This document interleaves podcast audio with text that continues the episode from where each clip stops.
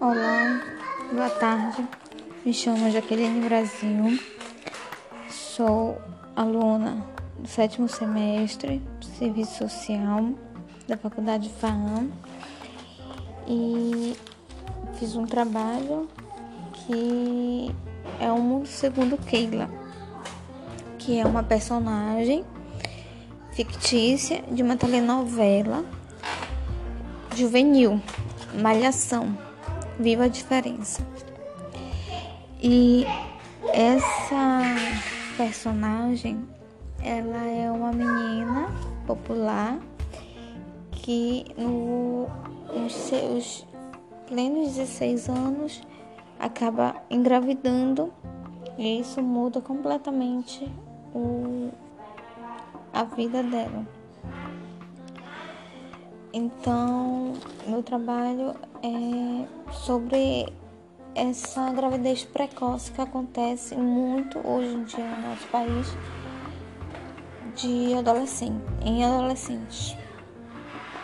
E o papel do assistente social em frente a essa questão social, pois pode ser considerado um, uma questão social a gestação precoce, porque o aumento de adolescentes grávidas em nosso país vem aumentando cada vez mais e agrava as problemáticas decorrentes dessa gestação que vem acompanhada de muitas dificuldades, tanto para a mãe quanto para as crianças e posteriormente para a família e sociedade em geral. Muitos são esses impactos para a vida dos adolescentes que enfrentam essa uma gestação precoce, que muitas vezes não é planejado. E esses adolescentes, tanto a mãe como o futuro pai, eles tem uma perda de autonomia, da liberdade, tem um. Acaba tendo um afastamento dos amigos, a rejeição de familiares, de sociedades por discriminação, dificuldades em executar atividades que antes eram fáceis para eles por conta de ter um novo ser. E e que essa adolescente grávida não está preparada para lidar com essas situações, nem o futuro pai. Então, o assistente social, em frente a essa realidade de maternidade precoce, ele poderia. É, é para ser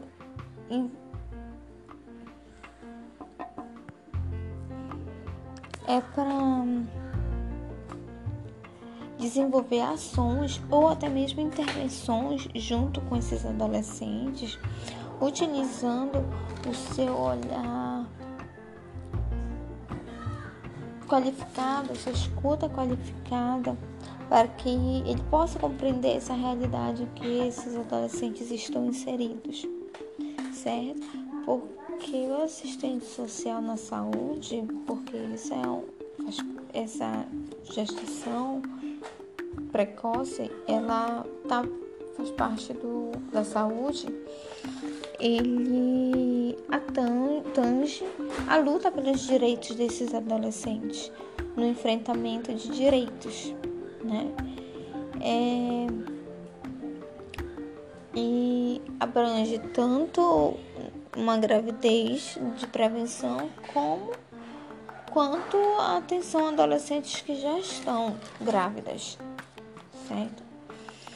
Então, ele esse o profissional por, por estar exercendo esse papel de libertar e emancipar, emancipar ou alienar e cegar as pessoas em relação aos seus direitos. Além disso, a ideologia como sistema de representação é inseparável da experiência vivencial dessas adolescentes. E essa segurança é construída a partir da disponibilidade de estabelecer vínculo aberto com a realidade.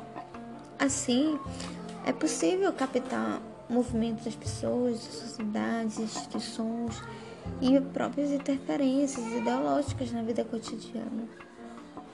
A consciência do mundo e a consciência de si necessariamente escreve o ser consciente de sua inconclusão no permanente movimento de busca, como Freire já cita.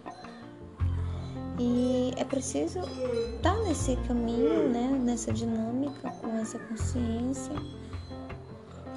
E em relação aos desafios que o profissional encontra nesse processo de trabalho, ele insere, ele está inserido nesse contexto sociotécnico de trabalho e capital, que também é exigido qualificação que responde às demandas que surgem em cada momento ou situação da realidade social. A ação que às vezes corre o risco de mesclar vínculos, ora assistenciais, paternalistas, por estar atrelado ao poder do Estado e do capital, necessita responder a seus propósitos e interesses, certo? É, assumindo o papel político de defesa dos direitos dos cidadãos, através da luta pela implementação de políticas públicas emancipatórias. Essa, essa configuração ela histórica, onde existe o desafio constante do assistente social e de uma superação da alienação funcionalista, pois é, o profissional ele tem que buscar umas referências teóricas que realmente seja fundamentada numa prática livre e autônoma, fazendo uma leitura crítica da realidade, certo? E uma exceção nas relações sociais de capital e trabalho, em suas contradições, que das quais inclusive sobrevive, o posicionamento político, que pretende defender a liberdade do usuário, a sua cidadania plena e a sua democracia com sua autonomia enquanto ser social. A adolescência, ela tem sido fonte de interesse de a adolescência ela traz mudanças corporais de, de, da puberdade. E em seu término quanto indivíduo se consolida adulto seu crescimento sua personalidade com sua independência econômica sua interação em grupos sociais e entre outros dentre todas essas mudanças físicas que ocorrem na adolescência. O amadurecimento é o sistema reprodutivo que permite a reprodução da espécie, contudo, não se trata de um fenômeno recente, né? Isso já se vem de muito tempo atrás.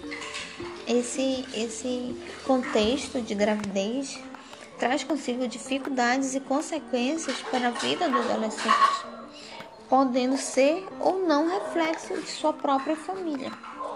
Já que a gravidez, durante o período da adolescência, não é uma novidade, ao contrário, antigamente a mulher se casava mais cedo, portanto, começava a ser mãe mais cedo.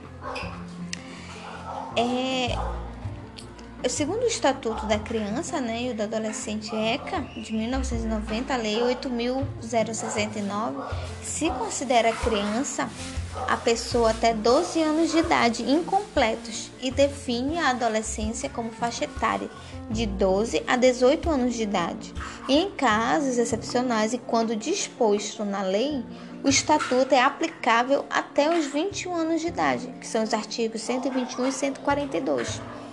O ECA tem leis que protegem a criança e o adolescente em diversas situações.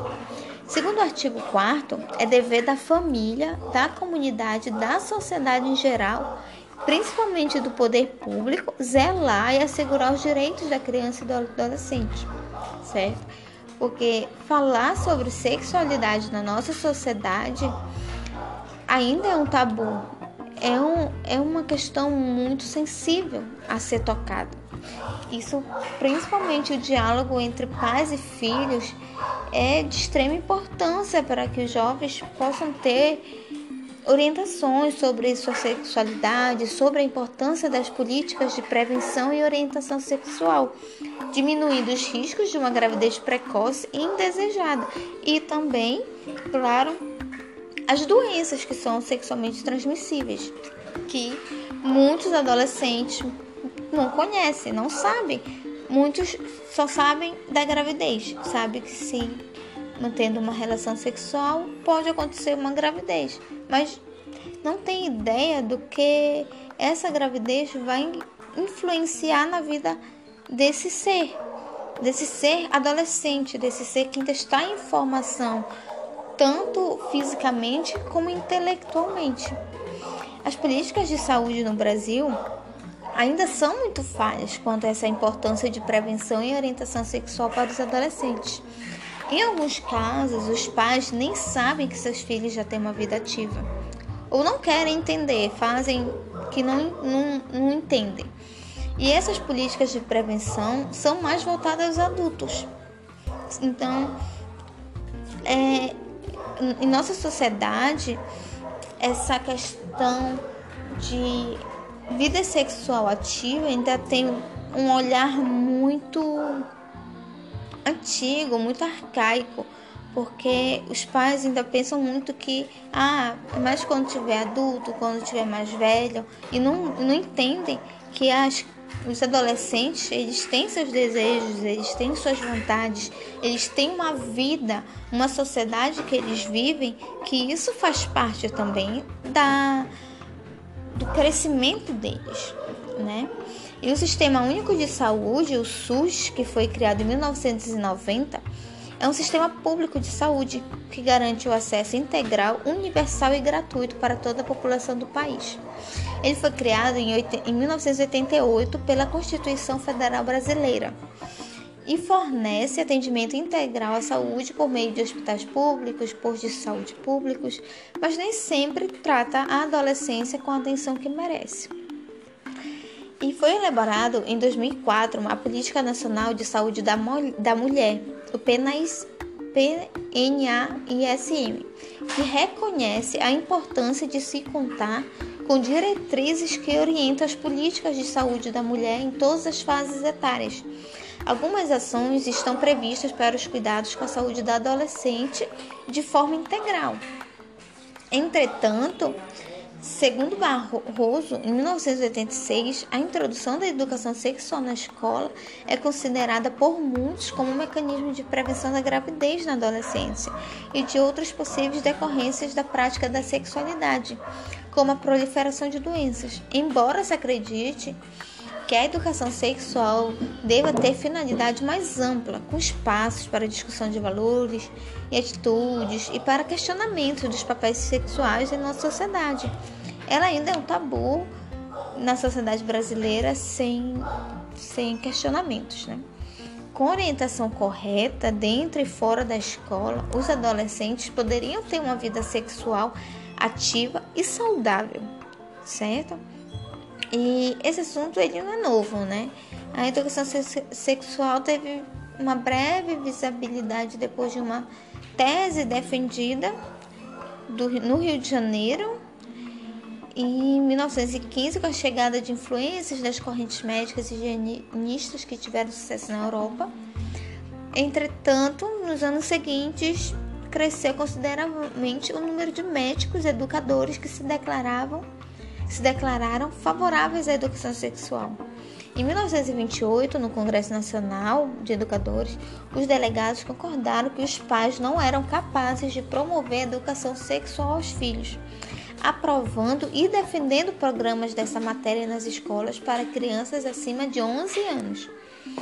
Segundo Rosenberg, é, que ele fez uma breve citação sobre um texto de Barroso de 1986, que antes da década de 1960 a Igreja Católica constituiu o ensino religioso no país, sendo um dos maiores freios para o desenvolvimento da educação sexual no sistema escolar brasileiro. Nesse ambiente escolar, o discurso formal sobre a sexualidade que sobre a sexualidade ou era negado ou era usado como pretexto para desencadear comportamentos punitivos. Com o passar dos anos, a educação sexual, embora não aprovada para fazer parte do currículo escolar, indiretamente e previamente foi sendo transmitida aos alunos, porém apenas noções básicas, como em matérias de ciências, matérias de biologia, matérias de ciências, é, é exploratório o corpo humano. Né? Em biologia, química, são questões biológicas, genes, nada muito voltado ao debate real da educação sexual. Certo? E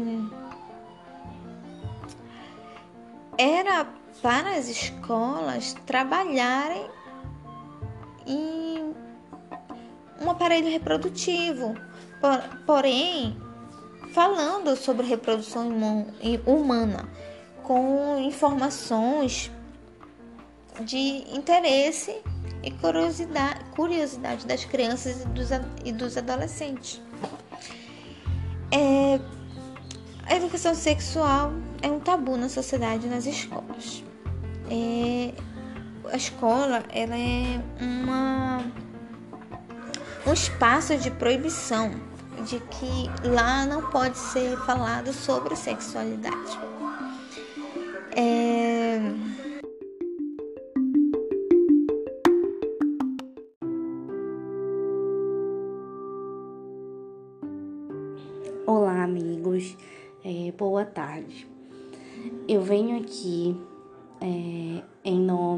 trabalho unificado, na verdade, junto com a minha colega Jaqueline.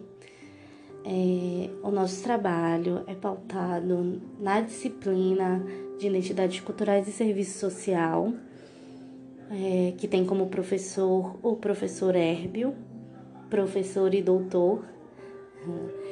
E a nossa temática embasada na diversidade cultural, o qual é a nossa disciplina, é, vem falando sobre a história de uma adolescente a qual perdeu sua mãe muito jovem e foi criada apenas pelo pai, é, a qual ela tem muito respeito, inclusive, e uma jovem que engravida precocemente é, que tem problemas com a aparência, tem problemas emocionais quanto à aparência, é, para se enquadrar na, no que a sociedade dita, nos padrões que a sociedade dita.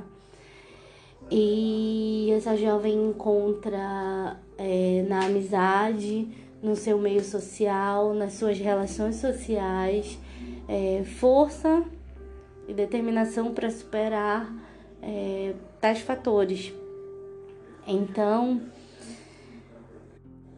então é, associado a uma realidade é, posta pelo sistema em que vivemos, é, das mazelas sociais, é, do, do super número de gravidez na adolescência, no qual a maioria de nós conhecemos alguém que já passou por isso, é, nas dificuldades no, no, no seio familiar quanto a essas questões, e não se limitam apenas às que, essas questões, a questão da gravidez na adolescência, mas em todo um contexto social, é, economicamente, da falta de estrutura, da falta da, de chegada de políticas públicas para esses usuários. É... E como a maioria das pessoas é, é, que enfrentam problemas, que enfrentam essas diversidades, é, Keila é a mais sonhadora do ciclo de amizade, né, das quatro amigas, que, como eu falei, ela encontrou nas amigas é, uma forma de superar e de conviver, tentar solucionar seus problemas. E por mais dolorosa que seja a realidade para Keila, ela ela não perde o sorriso, tá sempre sorrindo, enfim. Então, acho que já deu para conhecer um pouquinho sobre a identidade da Keila, né? Que é uma realidade muito próxima de todos nós. Outro ponto que eu queria tocar e que eu vou falar é sobre a trajetória do serviço social, né? A trajetória que tem muito a ver com tudo isso, com todo esse contexto contemporâneo, é, que é importante de ressaltar a luta do serviço social é, desde o seu início lá, quando ainda eram práticas clientelistas, é, que era o serviço social assistencialista, é, na luta pelo seu rompimento com esse serviço social assistencialista, com esse serviço social arcaico e na adaptação de um serviço social é, crítico. Então é importante de ressaltar isso das lutas que vieram ocorrendo é, para, para o reconhecimento profissional, para é, dar suporte aos seus usuários na garantia de direito, é, no trabalho por, por uma equidade social. Então, é super importante tocar nesse ponto dessa trajetória, dessa construção que o serviço social vem tendo. E um dos fatores importantes também é, recentemente, mais uma conquista atrelado aos movimentos sociais, atrelado à luta é, que foi a institucionaliza institucionalização dos assistentes sociais e psicólogos na, na rede de educação, nas escolas. Então, sem dúvidas, é um avanço muito grande para a categoria. É, Tá certo que ainda falta muita estrutura, a gente sabe que a maioria das escolas ainda de fato não, não dispõe de um assistente social e de um psicólogo, mas é muito importante para a categoria isso tudo. É, é importante a, o articular da rede. É, dos assistentes sociais nas escolas com os demais espaços socioocupacionais, CRAS, CREAS, é, na luta por fortalecer esses vínculos com a família, de, ser, de ter uma família presente nas escolas. Então, é um ponto primordial para se tocar. E também seria a resposta é, para a história de Keila essa articulação do serviço social, do psicólogo, de ter é, predisposto numa escola onde é uma adolescente passando por problemas é, de gravidez na adolescência, é, até mesmo o pai fica meio desestruturado com o que vem acontecendo. Então, seria primordial é, a atuação de um assistente social nessa família, nesse meio, no articular com as famílias, é, no trazer as famílias para dentro da escola.